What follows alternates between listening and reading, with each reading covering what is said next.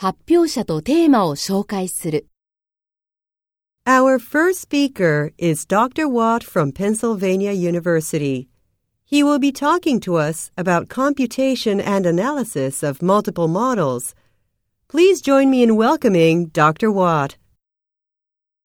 The first speaker, Dr. Sato from Izumo University, is going to talk about artificial joint.